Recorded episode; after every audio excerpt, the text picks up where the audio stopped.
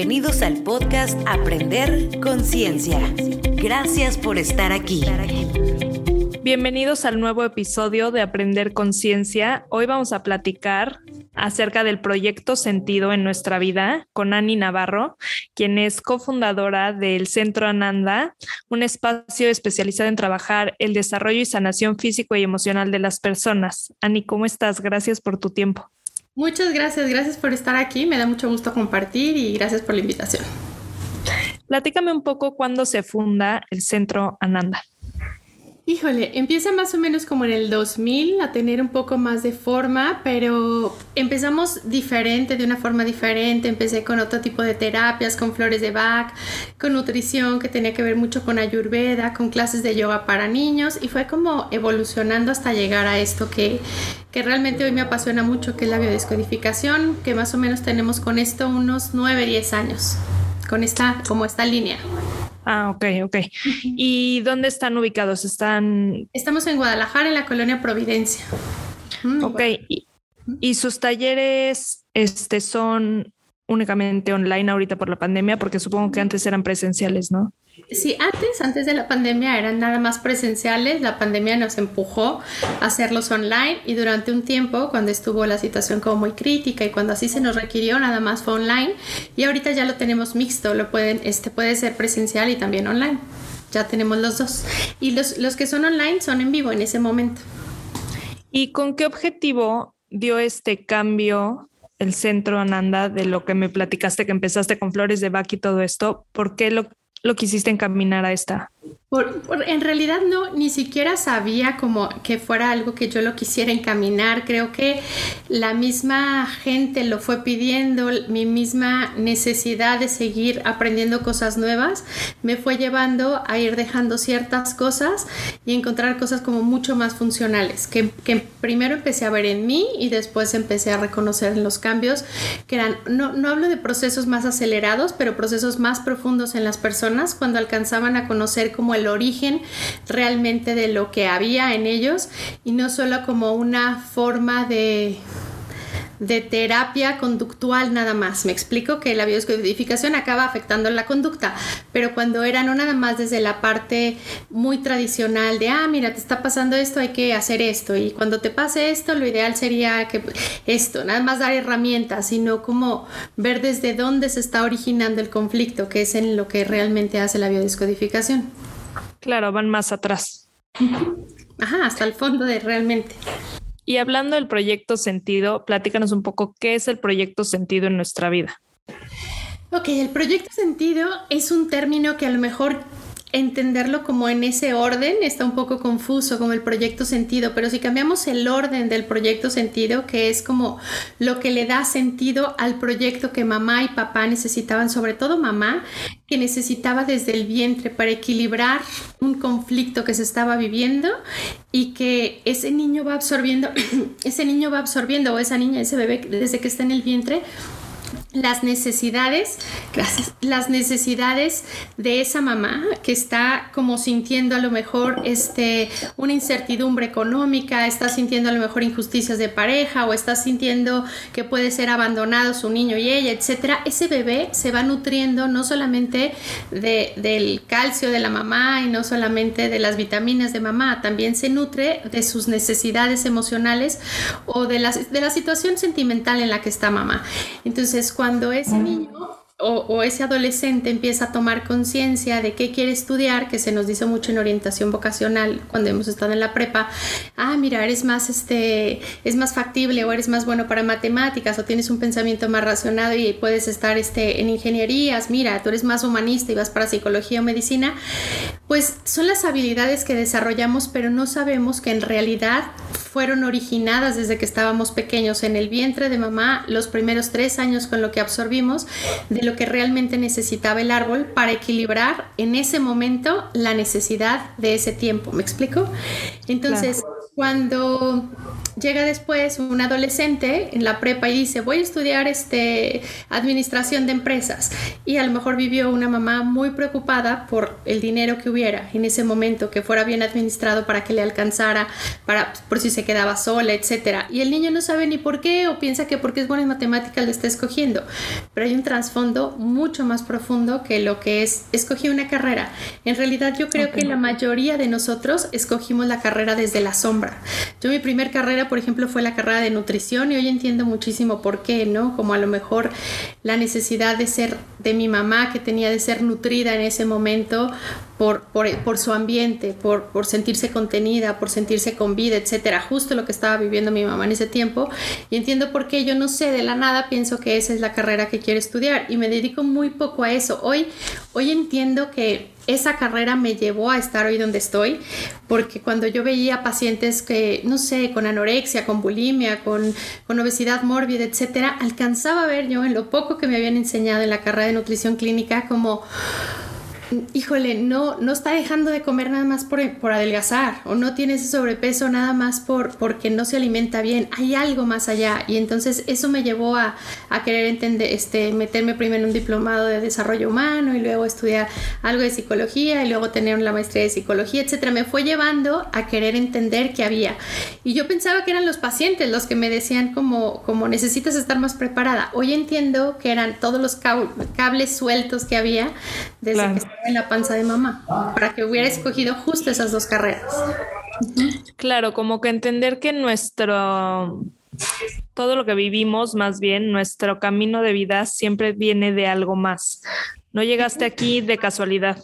Exacto, pero como siempre vamos solamente como poniéndole atención nada más como en el presente, lo que estoy decidiendo ahorita o a la parte consciente y no le damos como toda esa, esa información y esa importancia que hay desde nuestro linaje, qué, qué necesidades habían los ancestros, etcétera, pensamos que todo empieza el día que lo decido y va mucho, mucho tiempo atrás. ¿Cómo puedo saber si obviamente es inconsciente, pero ¿cómo puedo saber si le estoy pasando a mi hijo estas, estas conflictos o expectativas que yo tengo y no quieres que tu hijo crezca con eso. Mira, María, independientemente, por más que le echemos ganas, por más que queramos ser mamás que no transmiten este dolor, por más que queremos ser mamás que no transmiten necesidades, vamos a transmitirles algo. Por más que lo queramos hacer y desde la conciencia les, vamos a, les vamos a transmitir algo. Creo que cuando el, niño empieza a sentir que no tiene que cargar a mamá, porque eso se hace desde que está pequeño, como que el niño empiece a darse cuenta que mamá puede con su vida, puede hacerse cargo de ella misma y el niño absorbe esa seguridad que hay en mamá estamos liberando a nuestros hijos de que vengan a cargarnos y escoger una profesión para reparar nuestra necesidad. Entonces, si tú me dices, ¿cómo le hago para no transmitírselo? Lo mejor que puede hacer es una mamá encargarse de ella misma, de su felicidad, de sus finanzas, de su salud, de, su, de sus ganas de vivir, para que entonces el niño no, no tenga que estudiar o, o dedicarse a algo que él cree que es para dedicarse para el mundo, pero en realidad su deseo interno, su deseo profundo es salvar a mamá. Casi siempre es salvar a mamá o llevar a, rescatar a papá. Claro. Leí en su página web que bueno, investigué un poco de esto del proyecto Sentido y cómo lo manejan ustedes. Ahorita quiero hablar un poco de los diferentes talleres que tienen también, que se me hizo muy interesante, pero explícame esta parte de que el proyecto Sentido también tiene que ver con padecimiento de ciertas enfermedades. ¿Cómo puedo ¿cómo es que yo pudiera llegar a enfermarme de algo que traigo en mi linaje, ¿me explico?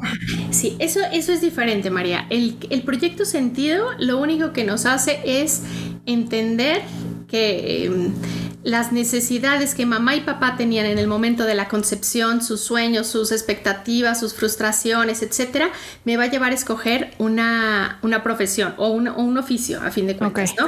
O sea, el, la mamá que tenía mucho miedo a lo mejor de que el papá se fuera y se quedara con un niño abandonado y cómo lo iba a cuidar, etcétera, y después esa niña, cuando está grande, es adolescente, quiere estudiar para maestra de kinder y poner un kinder y cuidar niños o poner una guardería, que era lo que la mamá necesitaba en ese tiempo, ¿me explico?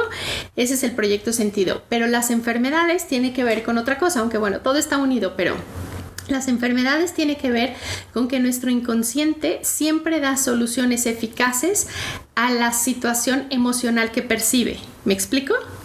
Ejemplo, si yo estoy sintiendo constantemente, ya sea mi situación o la de mis padres, que estoy sintiendo constantemente que estoy invadida en mi territorio, Vamos a pensar en una mamá que se siente que está invadida en su territorio porque quizá hay un amante. Entonces, ese niño puede empezar a, a presentar infección urinaria para o cistitis para ir constantemente a hacer pipí y asegurarse de que está marcando territorio, porque desde la parte biológica, desde la parte animal, siempre eh, eh, es como se marca territorio. ¿Me explico? Entonces, la enfermedad en realidad nos han enseñado a verla como, bueno, hay todo tipo de, filosofías, ¿no? Desde es tu cruz, es una prueba, este, y no, en realidad es una resolución del inconsciente para poner en equilibrio lo que en algún momento lo creo, sintió que era un problema y lo tenía que resolver. Lo que en un momento es un síntoma de enfermedad, un padecimiento doloroso, en algún momento fue una solución para el inconsciente, que con el paso del tiempo se hace un problema porque no está resuelto. ¿Me explico? Claro, lo vas cargando inconscientemente. Exactamente, entonces el proyecto sentido tiene que ver a lo que me dedico y la enfermedad tiene que ver con una situación que hay emocional que se sigue heredando, puede ser de generación en generación o puede ser de tu misma generación, que no está resuelto y que a través de tener ese síntoma el inconsciente cree que se puede resolver. Ejemplo, un, por ejemplo, un papá que tiene mucha culpa sexual o que vive con mucha, este, pues sí, con infidelidad o con, este, con irresponsabilidad en la vida sexual, vamos a ponerlo así, ¿no? Y después dices, ¿y eso qué tendría que ver en un hijo que después tiene un problema en la próstata? ¿Ok? La próstata es una parte del cuerpo donde se encarga de la lubricación y también permite que pueda haber una erección. Entonces, si se enferma, ese niño o ese, no, no ese niño, no, a lo mejor ya ese adulto que puede decir, pues yo llevé una vida realmente tranquila sexualmente, pero mi padre no. Por eso puedo presentar un problema de, en la próstata, sí, porque lo que se hereda es una emoción no resuelta. ¿Me explico? Entonces es como si ese, ese hijo dijera desde el inconsciente, yo voy a darle solución al problema de mi padre el problema de mi padre era que no podía dejar de vivir una sexualidad, vamos a decir, responsable, desenfrenada. Ok, yo vivo el síntoma y entonces yo no puedo tener una erección o tengo impotencia sexual, etcétera, y listo, ya di la solución. ¿Me explico? aunque su parte consciente sufre, su parte inconsciente celebra que por fin encontró la solución en ese árbol genealógico. O una abuela que tuvo 10 hijos y que se sentía totalmente agobiada y no podía realmente con la carga de los hijos y la responsabilidad, etcétera, se guardan en esos óvulos y se va transmitiendo y a lo mejor una nieta no puede quedar embarazada. ¿Me explico? Siempre yo, yo, yo a mis pacientes creo que, y en mí cuando trabajo también en mí, en querer encontrar por qué esto que me está pasando, este conflicto o este síntoma, cómo puedo darle como significado y siempre pienso, ¿a qué, qué servicio le está haciendo a mi árbol genealógico? Y a los pacientes le digo, eso que, eso que estás viviendo, que dices, no encuentro pareja, no tengo dinero, la, situación que sea, ¿qué, ¿qué servicio le hace a tu árbol? Y entonces rapidísimo de, claro, no tengo pareja porque en mi árbol genealógico todas las mujeres han sido abandonadas. Entonces si yo no tengo pareja, pues no vivo el abandono, no vivo el dolor de la separación. Ok, ya encontraste el servicio, ¿me explico? Entonces, primero hay que encontrar como para qué se está viviendo para poder venir a dar la solución y entender que no necesitamos vivir en la reparación, en la repetición de nuestro árbol genealógico. Claro, como dicen, el preguntarte para qué a mí, no por qué a mí, ¿no? Exactamente. Y en Centro Ananda tienen un taller del proyecto Sentida, Sentido o cómo lo no, tenemos nada más es terapia. Creo que podríamos hacer uno que sería padrísimo, no lo hemos hecho y em, lo podemos hacer después prepararlo para adolescentes. Cuando están por, por estudiar su carrera que sepan que a lo mejor esa, esa, necesidad de ser abogado, de licenciado en leyes, no viene desde que tú crees que eres bueno para pelear, sino desde las injusticias de tu árbol genealógico no resueltas y eso te quiere llevar a, a ser un abogado penalista. O, qué este tanto estás cargando con mi abuelo es y mi papá es, entonces yo tengo que hacer y no pienso más allá. Exactamente, se repite la historia, pero en realidad el primero que escogió esa carrera, ya sea el papá o el abuelo, en realidad lo escogieron desde una necesidad de la bisabuela o de alguien atrás, ¿me explico? y como no, está, no está tomada la conciencia, no se ha llevado a la luz esta necesidad, se sigue repitiendo en las siguientes generaciones. Claro, viven en automático. exactamente, dices, pienso que es por agradar a mi padre, pero en realidad es porque en mi árbol genealógico se sigue perpetuando algo que no está resuelto. ¿Ok? Entonces sí sería muy bueno que hiciéramos a lo mejor un, taller de proyecto sentido para adolescentes que pudieran como encaminarse desde su esencia y no desde la necesidad de su árbol. Tenemos, o sea, revisamos el proyecto sentido siempre en el taller del niño interior, en el taller de papá y en el taller de mamá, cuando se trabaja solamente papá, mamá y, y la infancia. Eh, le damos como una revisada y es una clase y encuentran muchísimo y de verdad es impresionante, María, lo que empiezas a escuchar, por qué se dedican a lo que se dedican, ¿no? Como el otro día veía a una chava que se dedica a ser fisioterapeuta y decía, no sé por qué me la vivo este, ayudando a que la gente tenga movilidad, personas que, que fueron amputadas de brazos, de piernas, enseñarlas a caminar, etc. Y luego, ya este, buscándole un poquito más allá de su árbol, nos dimos cuenta que eh, su, su no su papá, su abuelo era este, bombardero de guerra en la, en la, este, en la guerra española. Entonces, bueno, lo que te hace una bomba, si te caes cerca, bueno, pues lo primero que puede hacer es, si no te moriste, a lo mejor es que quedas, este, pierdes un miembro de tu cuerpo, ¿no? Y entonces viene una nieta a decir, no le encuentro ni sentido porque acabé ayudando a las personas con, con prótesis a enseñarlas a caminar.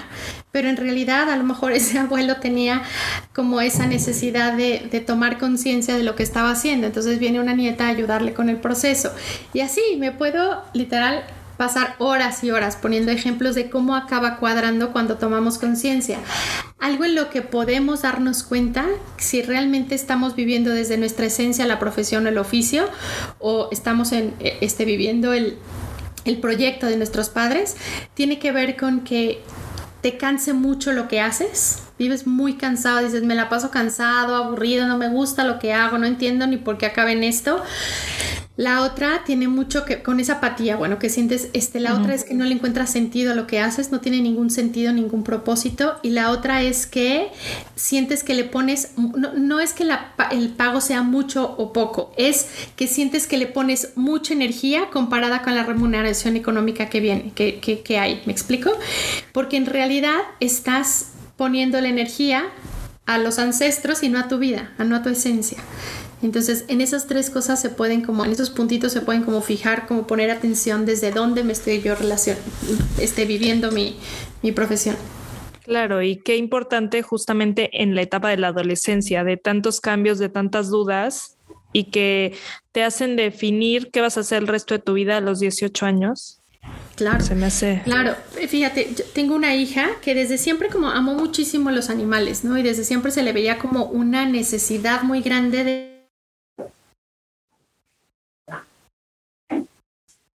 Ahí te me cortaste. No te estoy escuchando. Entonces está oculto el, el, asesino y no sé cuánto. Y eso como que capté. En el, cuando yo estaba en el vientre de mi madre, se matan a mi abuelo en un secuestro y bueno, fue todo un relajo en, en, la familia y tuvieron que irse muchos para que pues, se sentían con miedo de quedarse en la misma ciudad, etcétera. Nunca supieron quién lo mató, etcétera, ¿no? Entonces, a la hora que me estaba diciendo eso mi hija, como que tomé conciencia y le dije, Reina, lo que estás decidiendo, o sea, no te veo la personalidad ni la sí es muy buena para pelear a lo mejor para defenderse pero yo decía no no no le veo como de dónde estás decidiendo esta parte te voy a contar la historia. Entonces le platiqué la historia le platiqué de muchas injusticias familiares le platiqué de cosas fuertes que habían pasado en la familia y con el paso de las semanas o no sé cuánto tiempo en un momento llegó y me dijo oye me está latiendo muchísimo veterinaria me, me late muchísimo estudiar veterinaria y no sé qué. Y entonces, bueno, ahorita está estudiando veterinaria y la veo súper contenta. Si en algún momento yo creo que no me hubiera caído el 20 y no le hubiera ayudado a que ella tomara conciencia, ahorita estudiara leyes y, y acaba en, una, en un despacho aburrida, sin sentido, entendiendo como que a ver a qué os va a llegar el caso del asesino que tenga que yo este, averiguar, que en realidad no, nunca va a querer saber el caso de un asesino, quería ayudar a la familia a encontrar el asesino de atrás, ¿me explico? Claro.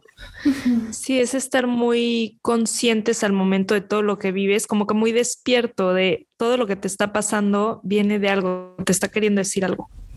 Exacto, María. Creo que cuando despierta tu conciencia se va haciendo, no, no quiero decir la palabra adicción, pero sí un hábito, que, que, ya, no, que ya no crees que las cosas pasan nada más por nomás, ya no sucede, ay, pues sabe por qué no, pues no sé, pues así te lo mandó Dios. Empiezas a ver como qué está pasando, qué pasó atrás, que tiene una explicación, y no solamente para vivir como en un psicoanálisis continuo, no, no hablo de la terapia del psicoanálisis, hablo como para que no, porque si no te puedes enredar en la mente y siempre querer entender los porqués y todo y no resolver nada.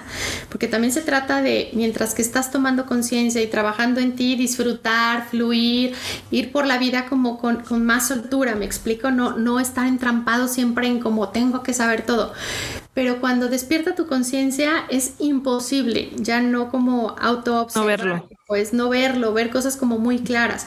Y más cuando tienes la mente entrenada para, para estarte viendo. Entonces te es muy fácil que te salgan como los por qué y para qué es. Claro. Y hablando de los talleres que tienen, vi que tienen uno que se llama ¿Por qué soy como soy? Ese no te podría platicar tanto de él porque yo no lo doy. Creo que va a ser un taller padrísimo para conocernos más. Este, invitamos a alguien, a Maritoni Gallardo, que nos, que nos lo comparta. Yo la he escuchado, es amiga mía desde hace tiempo y este, y por una cosa u otra me había ella también dicho que si trabajábamos juntas en dar uno, etcétera, yo con la, con, con la parte que yo doy, ella otra parte, y se me ocurrió dije, no, pues mejor comparte tu, tu, tu experiencia, tu conocimiento. No te sé decir exactamente cómo hablarte del taller porque porque la siguiente semana lo vamos a tener y lo vamos a tomar también para aprender nuevas cosas, pero creo que también parte de mi necesidad, quererlo compartir en Centro Nanda, parte de mi necesidad de que nos han dicho muchísimo que nos amemos a nosotros mismos y que de verdad, que el amor propio, y yo creo que no puedes amar lo que no conoces. Y una gran forma de amarte es primero el autoconocimiento, después puede venir el autocuidado, pero lo oigo mucho en consulta cuando me dicen, Ani, es que nunca pensé que yo hiciera eso eso, nunca jamás me imaginé que de verdad me animara a tener un amante o nunca en la vida creí que fuera capaz de contestar así o de pelearme de esta forma o de, de nunca lo pensé y creo yo que tiene mucho que ver cuando decimos esas frases, dices, es que no te conoces, cuando te conoces dices, no, no, no, mi madre, no le doy el teléfono a esta persona porque ya sé que sí puedo hacerlo, ya sé en dónde puedo acabar, me explico, ya sé en dónde puedo, sé mis alcances, pero cuando no nos conocemos, cuando estamos tan distraídos con lo de afuera, cuando no ponemos atención, en nuestras formas de reaccionar, pues vivimos tan encimita que no alcanzamos a ver que sí seremos capaces de muchas cosas y creo que tiene que ver con el autoconocimiento. Claro. Ani, te agradezco muchísimo que me hayas dado este espacio. Sé que fue, fue un poco complicado agendarnos y ponernos de acuerdo, pero de verdad gracias pero mira, por la darme este espacio. cuando es de coincidir siempre siempre acaba saliendo. Por favor, pásame cómo pueden contactarte, algún, alguna red social que tengan o teléfono de centro. Este, en Facebook y en Instagram como centroananda.mx. También tenemos una tienda muy linda que se llama Despiértate y también así la pueden encontrar en despiértate.mx. Punto, despiértate.mx también, que tenemos cosas muy padres que también pueden este, ayudar como, como apoyo a... Hay, hay velitas que vienen con meditaciones para 21 días con un fin específico de algo que quieras trabajar.